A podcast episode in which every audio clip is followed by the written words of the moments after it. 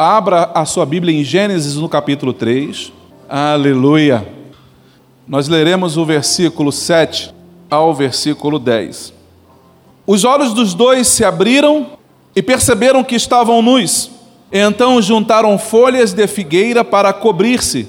Ouvindo o homem e sua mulher os passos do Senhor Deus, que andava pelo jardim quando soprava a brisa do dia, Esconderam-se da presença do Senhor Deus entre as árvores do jardim.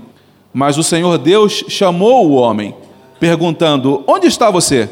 E ele respondeu: Ouvi teus passos no jardim e fiquei com medo, porque estava nu, por isso me escondi. Aleluia, glória a Deus. Esse texto que nós iremos ministrar hoje nasceu de uma reflexão essa semana, no início da semana. Eu estava estudando um texto e de repente, por causa de uma referência do texto, eu cheguei em Gênesis no capítulo 3, versículo 7. Comecei a ler aquele texto e eu fui lendo, fui lendo, fui repetindo o texto e Deus começou a ministrar em meu coração uma palavra. E o texto que originou esse, eu deixei de lado para um outro momento. Então, o que nós vamos ministrar hoje à igreja é uma palavra que está rasgando meu coração desde segunda-feira. Desde segunda-feira pela manhã, o Senhor tem ministrado ao meu coração esta palavra. É o texto, você já conhece, não tem, não há nada até aqui de novidade ou de surpreendente, algo que vai te espantar. É o texto da queda do homem. É o texto onde Adão e Eva vão cair, vão desobedecer ao Senhor. E pouco importa para nós que fruta foi essa que eles comeram. Se foi maçã, se foi goiaba, se foi uma jaca, isso não faz diferença. O que faz diferença é a consequência de uma decisão que eles tomaram. E é sobre isso que o Senhor vai ministrar ao meu e ao teu coração nesta noite. A versão revista e corrigida diz assim: Então foram abertos os olhos de ambos e conheceram que estavam nus, e coseram folhas de figueira e fizeram para si aventais. E ouviram a voz do Senhor Deus que passeava no jardim pela viração do dia, e escondeu-se Adão e sua mulher da presença do Senhor Deus entre as árvores do jardim. E chamou o Senhor Deus a Adão e a Eva e disse-lhe: Onde estás? E ele disse: Ouvi a tua voz soar no jardim e temi, porque estava nu e escondi-me.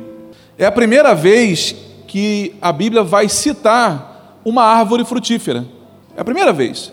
E a primeira árvore frutífera a ser mencionada na Bíblia é exatamente a figueira. A figueira, a título de informação e de conhecimentos gerais, a figueira ela será ela virá a ser no futuro uma árvore muito importante para a nação de Israel. Tão importante que se media a prosperidade e a paz de um homem se esse homem tivesse na sua casa, no seu quintal plantado uma figueira. Então, a figueira ela vai se tornar esse essa, esse emblema, esse ícone na vida de todo judeu. Mas pegando esse texto para ler, algumas coisas me foram saltando aos olhos e eu fiquei achei interessante porque você, eu peguei várias versões de Bíblia para ler esse texto. As, todas as que eu tinha disponível em casa, eu peguei para ler. E algumas falam sobre cozeram, entrelaçaram, juntaram, costuraram folhas de figueira. É a primeira vez que a gente vê aqui alguém falando sobre ah, costureiro, né? sobre alfaiataria. É a primeira vez, porque não havia necessidade. O homem andava nu no jardim, tanto ele quanto a mulher. Mas um problema fez com que eles desenvolvessem uma habilidade, habilidade de costurar. Agora é interessante porque a costura deles é uma costura, parece que de criança, porque eles descobrem-se que estão nu e imediatamente pegam as folhas da figueira e amarram uma na outra. Não tem linha, não tem barbante. Eles vão fazer isso com, com cipó ou com qualquer outra coisa, um ramo qualquer, uma raiz qualquer, e eles começam a amarrar a folha. Então você tenta imaginar essa cena chega a ser cômica. Umas folhas de figueira amarrada com cipó. Aquilo vai cobrir o quê? Mas uma tentativa de esconder alguma coisa faz o homem tomar decisões loucas, chocantes, por assim dizer. Porque você olha para Adão e Eva vestidos daquela forma, você fala: tá querendo esconder o que ali?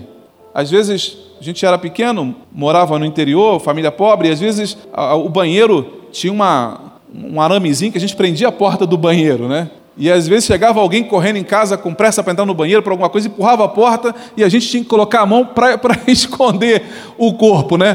Para tentar esconder, mas esconde o quê? O que, que você esconde? Mas pelo menos o desejo de esconder a vergonha, de esconder, de, de diminuir a humilhação pública, te faz tomar algumas, algumas atitudes. E é exatamente isso que Adão e Eva vão fazer.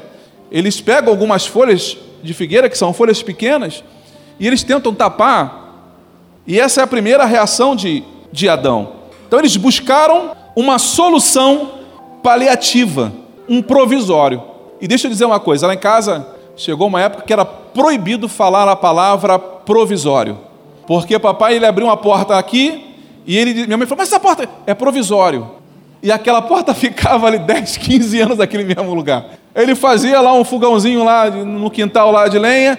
Mas essa marmota, esse negócio feio, é provisório. Ficava lá não sei quantos anos aquele provisório do papai. Abria um buraco na parede para colocar uma janela, minha mãe falava, mas não vai dar certo aí.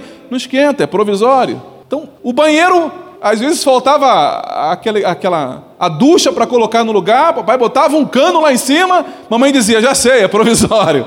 É provisório, já sei, é provisório. Tomara que ninguém venha aqui em casa, porque eu não quero passar vergonha por causa do provisório. A verdade é que Adão e Eva vão passar vergonha por causa do provisório. E o que Deus falou para mim essa semana foi exatamente isso: que as nossas tentativas, as nossas medidas para resolver problemas são provisórios. E a gente não resolve o problema.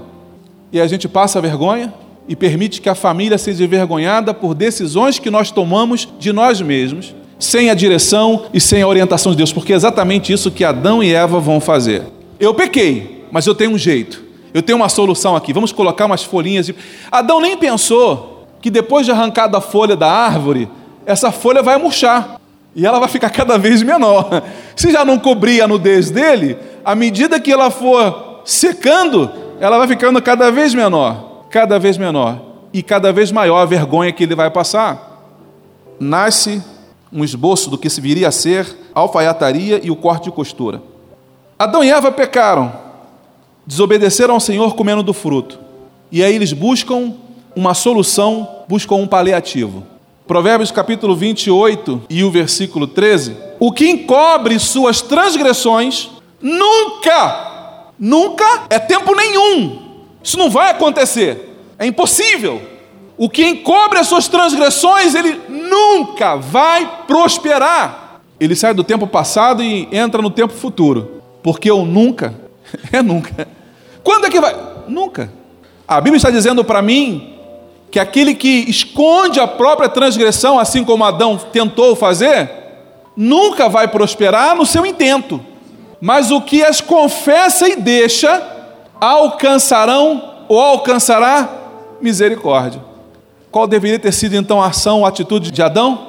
Comeu do fruto, desculpa o que está falando, cair de joelhos e falar: Senhor, eu pequei, Senhor, eu transgredi as tuas leis, Senhor, eu errei, eu falhei, Senhor, me perdoa, Senhor, porque eu, eu transgredi os teus mandamentos. Senhor, me perdoa.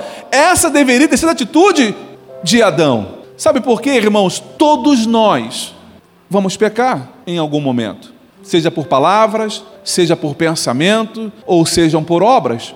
João disse: Filhinho, não pequeis. É a orientação de João. Mas ele fala: Mas se vocês pecarem, nós temos um advogado fiel e justo com o Pai. É impossível que nós não venhamos a pecar. A recomendação então de Salomão é: quando isso acontecer, quando você pecar, quando você transgredir os mandamentos do Senhor, saiba que Ele é bondoso e misericordioso para te perdoar de qualquer pecado. O meu pecado e o teu pecado não é maior do que a misericórdia e a bondade e a graça do Senhor. Na quinta-feira pregou aqui a Maiara e ela disse que não há nada mais profundo ou mais alto que o Senhor que possa impedir de Deus nos alcançar nesse amor. Você já parou para pensar que Deus, na eternidade, pega Jesus e, e libera Jesus para vir à terra para morrer por causa do meu e do teu pecado? A todo um sacrifício ele vai suar gotas de sangue por causa da angústia dele. Olha o sacrifício que Jesus faz para vir na terra por tua causa, por minha causa. E aí você acha que depois dele nos resgatar, depois dele nos alcançar, depois dele nos limpar, nos tornar santo, não vai ser qualquer coisa que vai nos afastar do amor de Cristo. Não são as suas soluções, não é a minha solução que vai fazer com que eu me achegue mais para perto do Senhor. Não são as minhas, as meus, jeitinhos. E brasileiro é ótimo para dar jeitinho nas coisas, né? Ele é ótimo para dar jeitinho. Segundo Samuel, no capítulo 12 e versículo 13, tem um texto interessante que eu quero ler com você. Diz assim: Então Davi disse a Natã: Pequei contra o Senhor. Esse texto você já conhece. Davi mata um soldado, manda matar um soldado, adultera com a mulher dele. Davi pinta o sete. Davi faz tudo o que, o que não podia fazer. Num ato só, Davi consegue cometer um monte de pecado. Um monte de pecado. O profeta Natan chega diante dele e conta uma história para Davi, porque Natan, afinal de contas, é homem. É profeta, mas é homem.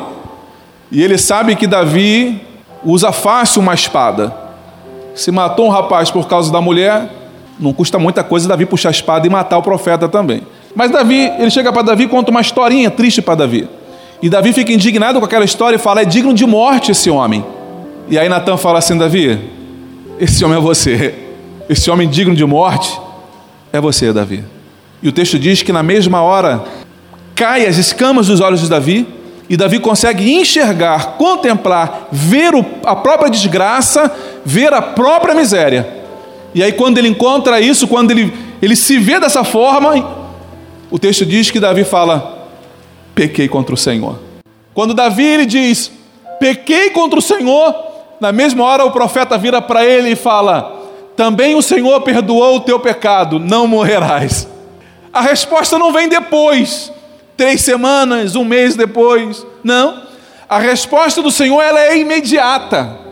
Você se arrependeu do seu pecado e pediu perdão, Deus te alcança. O ladrão na cruz, ele na mesma hora ele falou: Senhor, lembra-te de mim quando entrares no teu reino. Ele pede ao Senhor Jesus ali, minutos antes de morrer, que o Senhor Jesus não se esqueça dele lá no reino dele. Lembra-te de mim quando entrares no teu reino. Jesus vira para ele e fala assim: Ainda hoje estarás comigo no paraíso.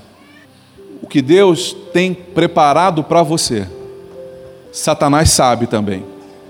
E ele vai fazer de tudo para impedir que você alcance aquilo que Deus separou para a tua vida. E é isso que você precisa entender nesta noite. Deus preparou algo, preparou para você uma terra prometida, algo espetacular, uma terra que emana leite e mel. Satanás, sabendo disso, ele vai fazer de todas as formas, todos os jeitos, para tentar te impedir de chegar lá. Aí você precisa pegar o texto da Bíblia que diz: olhando para Jesus, o autor e consumador da minha fé. Você continua olhando para Jesus. Tropeçou, caiu, Senhor, me perdoa, me dá a tua graça, me sustenta, me ajuda a não pecar mais, eu te amo, levanta e continua caminhando. Caiu de novo, você levanta e continua caminhando. Você pode cair, é possível que você caia, mas Deus nessa noite diz que você não vai ficar prostrado. Há pessoas que caíram na caminhada, há pessoas que em algum momento fracassaram na vida espiritual, em alguma ação, em alguma coisa, e continuam prostradas continuam com as suas vidas estagnadas, paradas ali porque caíram. E parece que a gente tem um, a gente cria uma coisa que é autocomiseração, a gente fica, ah, eu pequei, ah, nunca mais eu vou ser usado. Quem te disse isso? A palavra de Deus para você nesta noite é que se você quiser e ouvir a palavra do Senhor, Deus vai te levantar e vai te usar ainda mais do que te usou no passado.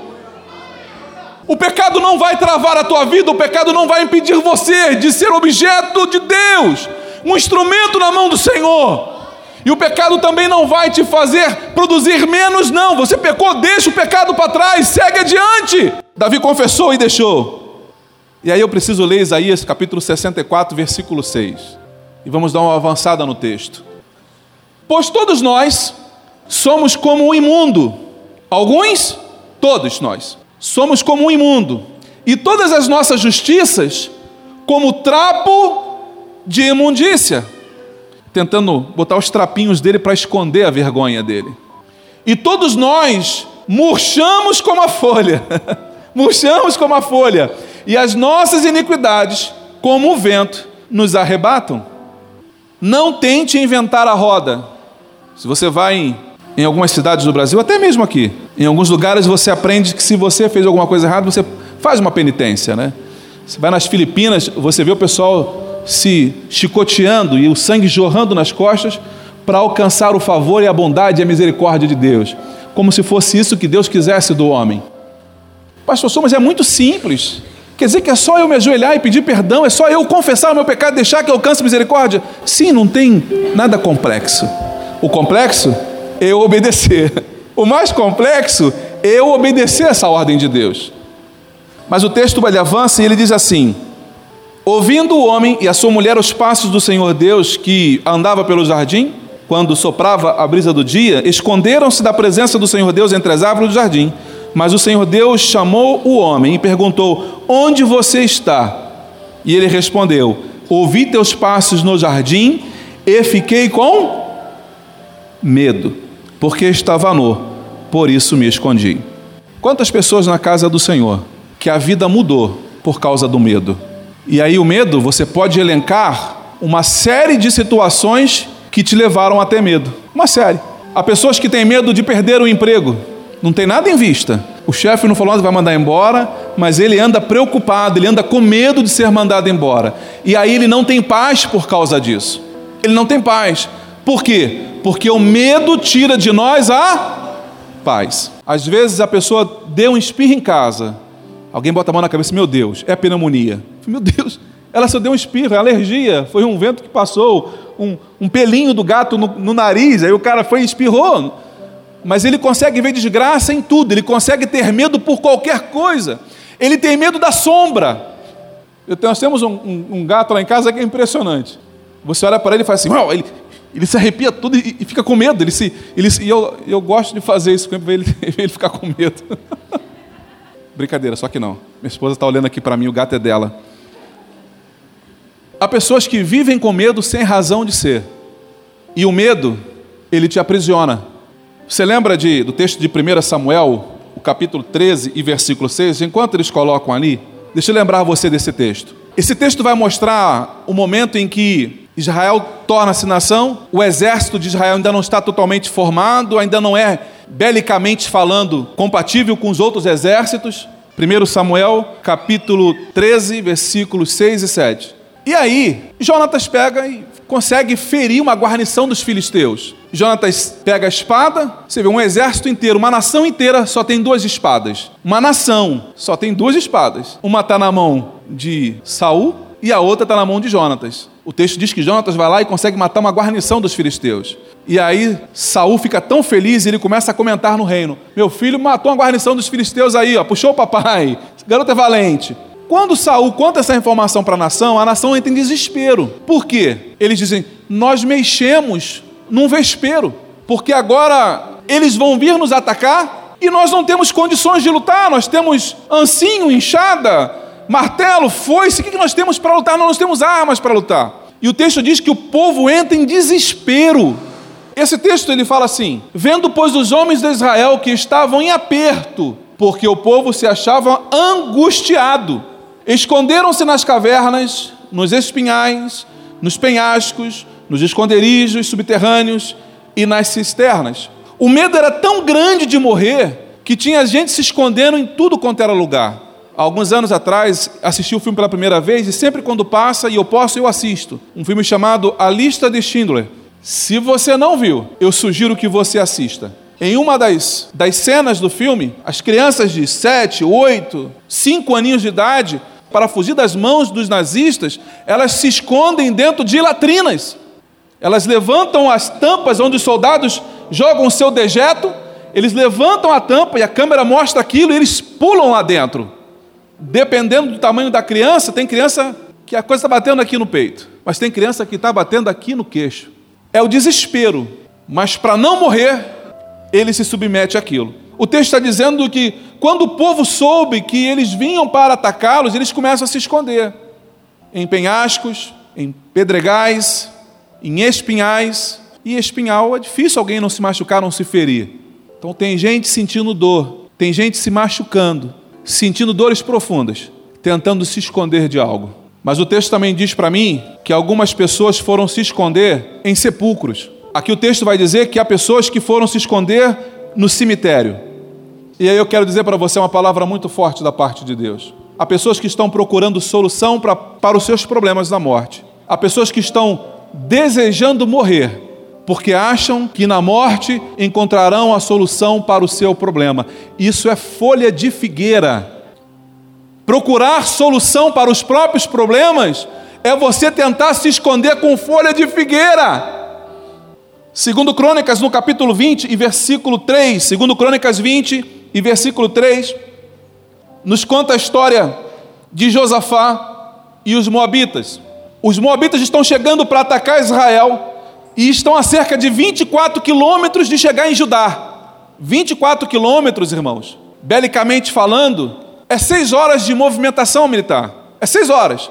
Um exército marchando, considerando o peso do equipamento, as roupas, o calor do dia, o clima, o terreno. Eles vão levar cerca de seis horas para chegar, para percorrer esses 24, 25 quilômetros. Uma cavalaria vai fazer isso com meia hora.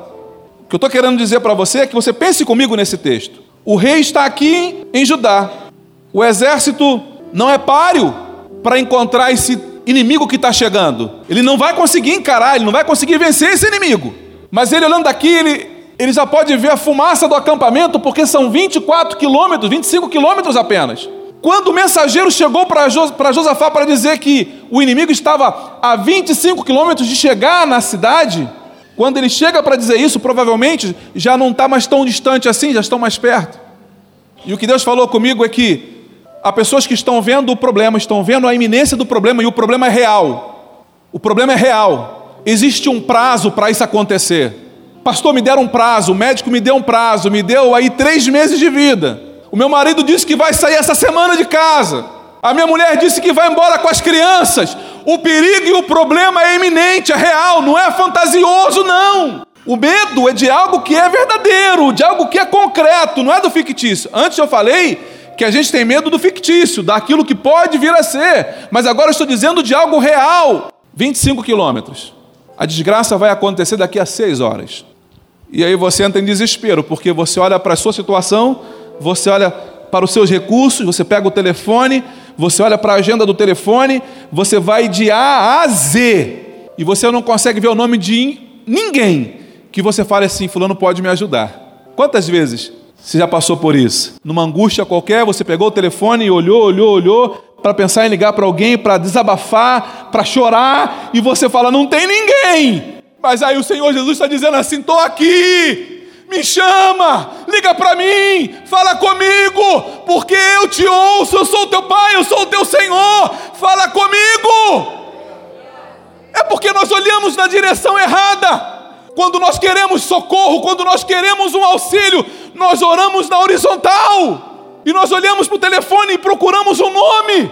Olhamos para um rosto e para o outro, a gente fala: ninguém vai conseguir me ajudar. Aí o Senhor está dizendo: muda o teu ângulo focal, muda o teu ângulo focal, olhe para cima. Mude o ângulo pelo qual você vê as coisas. Se você olhando na horizontal não está resolvendo, é hora de você começar a olhar para cima. E o salmista Davi vai dizer: Elevo meus olhos para os montes, de onde me virá o socorro? Ah, meu irmão, deixa eu te dizer uma coisa: o teu socorro só virá da mão do Senhor e não há outro lugar. A boa notícia, a boa notícia é que o Senhor está a postos, só aguardando você clamar. Ele está a postos, o Senhor está atento à sua oração. Você lembra? O texto diz a Daniel que Daniel começou a orar, Daniel começou a clamar, e a Bíblia vai dizer que o anjo chega para Daniel e fala: Daniel, no princípio das tuas orações, não foi no meado, não foi no final, não foi uma semana depois.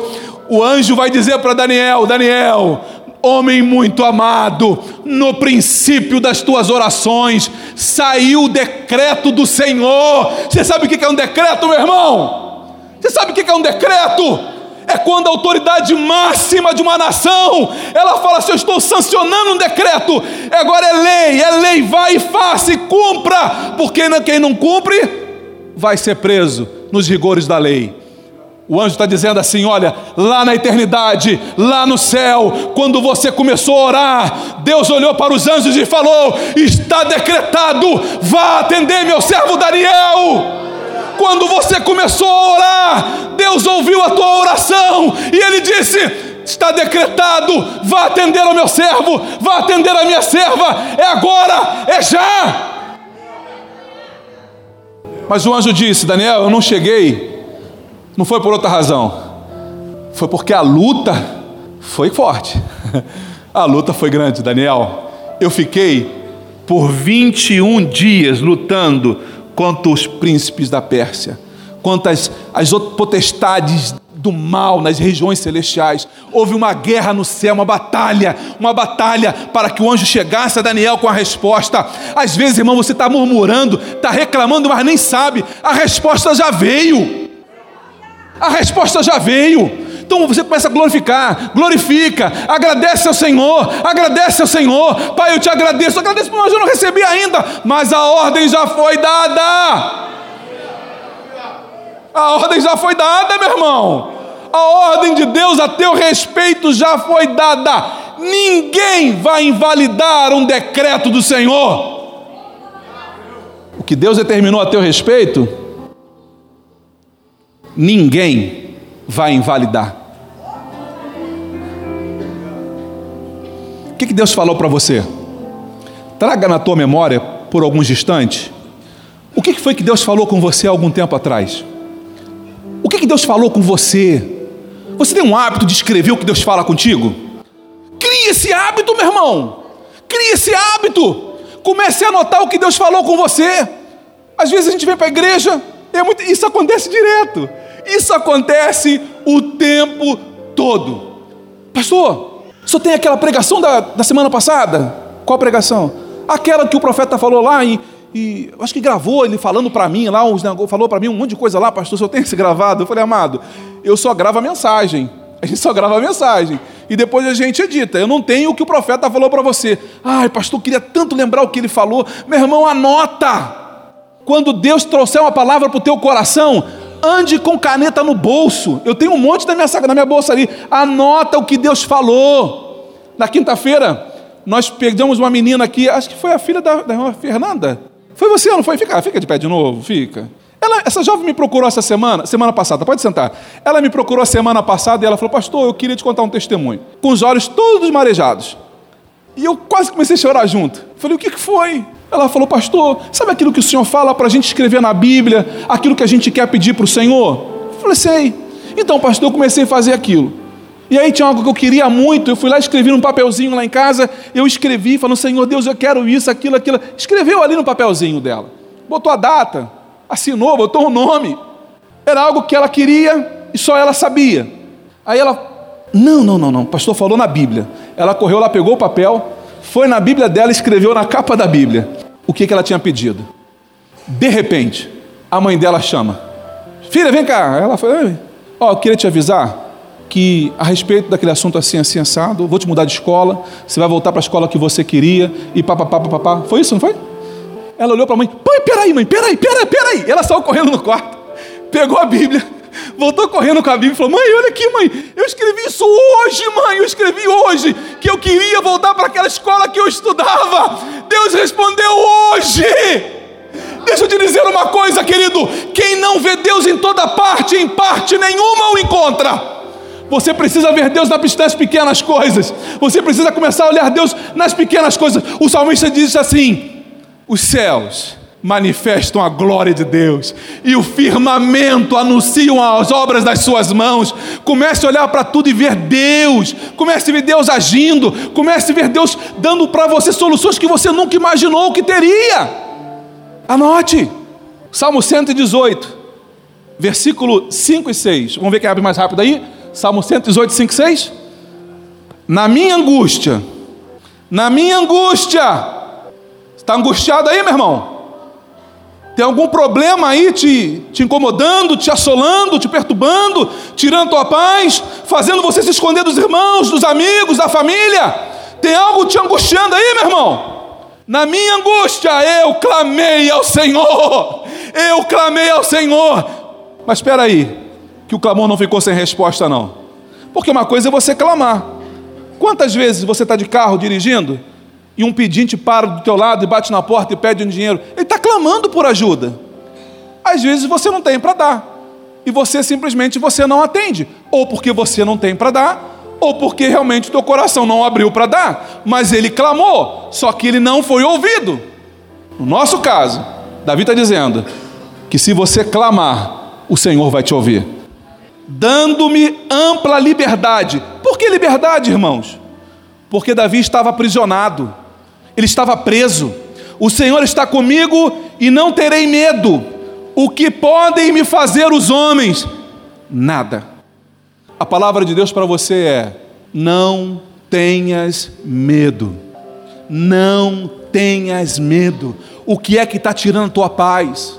É uma doença que está sendo diagnosticada, que o médico falou que você. Eu, qualquer dia desse eu vou trazer aqui uma irmã, lá de, do Cobra Sol, ela teve meningite bacteriana. Alguém sabe o que é isso? Isso é mortal. 99, 98% das pessoas que têm meningite morrem. Das 2% que ficou, se ficarem vivas, vegetarão para o resto da vida. Meningite bacteriana. Eu nunca tinha ouvido falar disso. Ouvi pela primeira vez dessa irmã. Ela tem todos os exames antes. Ela entrou no, no hospital, tendo aquelas crises. A igreja levantou um clamor, orou. Ela foi completamente curada. Fez os exames e agora ela tem o exame de antes e o exame de depois. Os médicos, quando viram, falou assim: não é impossível. Não, é impossível. Eu é impossível? Porque o meu Deus faz o impossível. O meu Deus. Se o teu caso é impossível, você está no lugar certo, adorando ao Deus certo, porque o nosso Deus é o Deus do impossível. Deus do possível? Não. Do possível também, mas Ele é o Deus do impossível. Aquilo que é possível, Deus vai deixar você fazer. Vai te dar graça, sabedoria, condições, você realiza. Mas aquilo que é impossível, é o Senhor quem faz. Uma coisa é certa, irmãos. O texto diz que depois que Adão esconde a nudez, o texto diz que Deus vem ao encontro de Adão. O que Deus manda dizer para você nesta noite, e anote isso se você quiser, é que o Senhor vai vir ao teu encontro. O Senhor vai te alcançar. O Senhor vai te encontrar. O texto diz que Adão está com Eva escondido nas folhas, atrás das árvores, tentando se esconder. E aí o texto diz que Adão escuta Deus pisando no jardim. Ele escuta a pisada do Senhor. Escutou a pisada? Irmãos, pensa comigo.